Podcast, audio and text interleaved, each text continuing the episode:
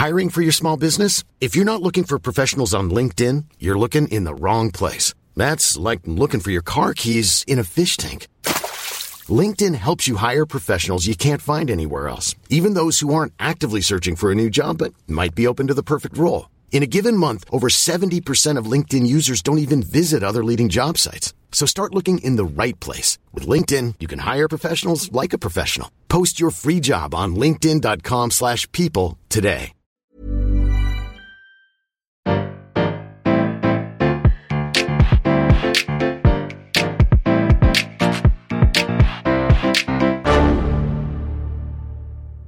Bonjour, vous avez choisi la réponse D, mais d'abord, écoutez la question. Aujourd'hui, sur la thématique musique, la question est quel est le secret du chant diphonique Alors, le chant diphonique, déjà, c'est une technique vocale humaine permettant d'émettre deux sons de hauteur différentes, en même temps, tout seul. Par exemple, les modern talking ne pratiquent pas la diphonie dont on souhaite parler, car c'est un duo, tout comme David et Jonathan. La plus ancienne mention du chant diphonique date du XVIe siècle, sous la forme d'un poème, Toutefois, les musiciens occidentaux et les chercheuses n'ont commencé à s'y intéresser vraiment que dans les années 1960, à l'image de l'ethnomusicologue Tran Quang Hai. Mais où ce type de chant est-il né? Cette technique est surtout connue pour sa pratique en Mongolie, où elle est liée à la nature. Cette pratique, qu'ils appellent le kumei, a été développée pour entrer en communication avec leur dieu, et elle serait exclusivement le fait des hommes. Des mâles. Il s'agirait de l'imitation, à l'aide de la voix seule, de deux instruments la flûte et la guimbarde. On rencontre également la pratique de la diphonie vocale en Afrique du Sud et en Inde, où elle n'est pas propre aux garçons. Si vous voulez essayer de pratiquer la diphonie vocale, c'est simple. Il vous suffit de prendre un petit coup de froid. Quand on est enroué avec la voix complètement cassée, il arrive souvent qu'elle se dédouble entre guillemets. Mais ce n'est pas la meilleure solution. En fait, en attaquant sur un son grave et rock, très fort, le chanteur va créer ce qu'on appelle une pédale sonore. Imaginez le hum de méditation. C'est l'idée. Et par-dessus ce son continu, on va petit à petit greffer un son plus faible, au timbre évoquant une guimbarde. Manuel Garcia, dans son Mémoire sur la voix humaine, présenté en 1840 à l'Académie des sciences, a d'ailleurs décrit cette faculté chez les Bashkirs, parmi les paysans qui conduisent les chevaux à Saint-Pétersbourg.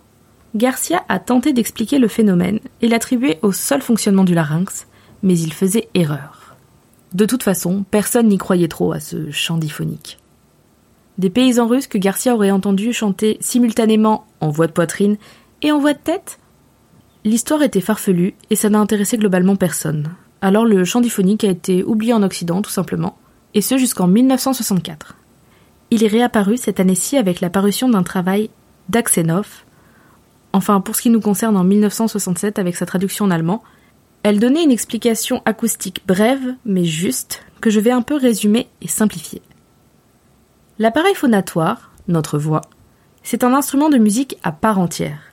Il est constitué du larynx, qui envoie le son, et du conduit pharyngobuccal qui constitue un système complexe de résonateurs qui modifie l'émission laryngée.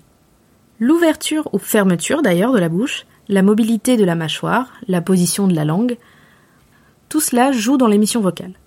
Essayez. Chantez un A. Baillez. Euh. Fermez la bouche.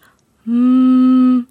Le son n'a plus rien à voir et vous sentez même que ça ne vibre pas au même endroit dans la face. Bref, la langue en particulier peut diviser la bouche en deux résonateurs de plus petit volume, en se rapprochant du palais, en se collant derrière les dents du haut ou du bas, etc. Et le chant diphonique en tire totalement parti. Il s'agit d'émettre un son riche en harmonique, donc le fameux hum, puis modifier, entre guillemets, accorder les résonateurs en bougeant la langue pour modifier les volumes dessus, dessous, devant et derrière la langue, justement. Sélectionner plus finement certaines harmoniques, certains sons, tout en maintenant le son de base, la pédale dont nous parlions. La langue, collée au palais, va jouer en se déplaçant d'avant en arrière pour descendre et d'arrière en avant pour monter l'échelle des harmoniques. Cela ressemble au son, mais également à la manière de jouer de la guimbarde, sauf que le corps de la guimbarde est remplacé par le larynx. J'ai évoqué Tran Quang Hai, qui a acquis seul, en s'exerçant, l'émission diphonique et la maîtrise de façon parfaite depuis le début des années 1970. Toutefois, il n'est pas resté seul dans son coin, et il a accepté qu'on lui mette tout un tas de trucs dans la gorge pour faire un examen vidéo stroboscopique de ses cordes vocales. Des observations cliniques réalisées au CHU de Limoges au mois de juin 1988 ont permis d'avoir de belles images du chant diphonique, et ça c'est beau. Maintenant, il ne vous reste plus qu'à vous exercer vous aussi. Et une fois que vous maîtriserez la technique, on se lancera un autre défi et on parlera de la respiration continue, très utile pour jouer du didgeridoo. Bravo, c'était la bonne réponse. Pour aller plus loin sur ce sujet, retrouvez les sources en description. La réponse D est un podcast du label Podcut. Vous pouvez nous soutenir via Patreon ou échanger directement avec les membres du label sur Discord. Toutes les informations sont à retrouver dans les détails de l'épisode. À demain pour une nouvelle question sur la thématique Histoire Géo.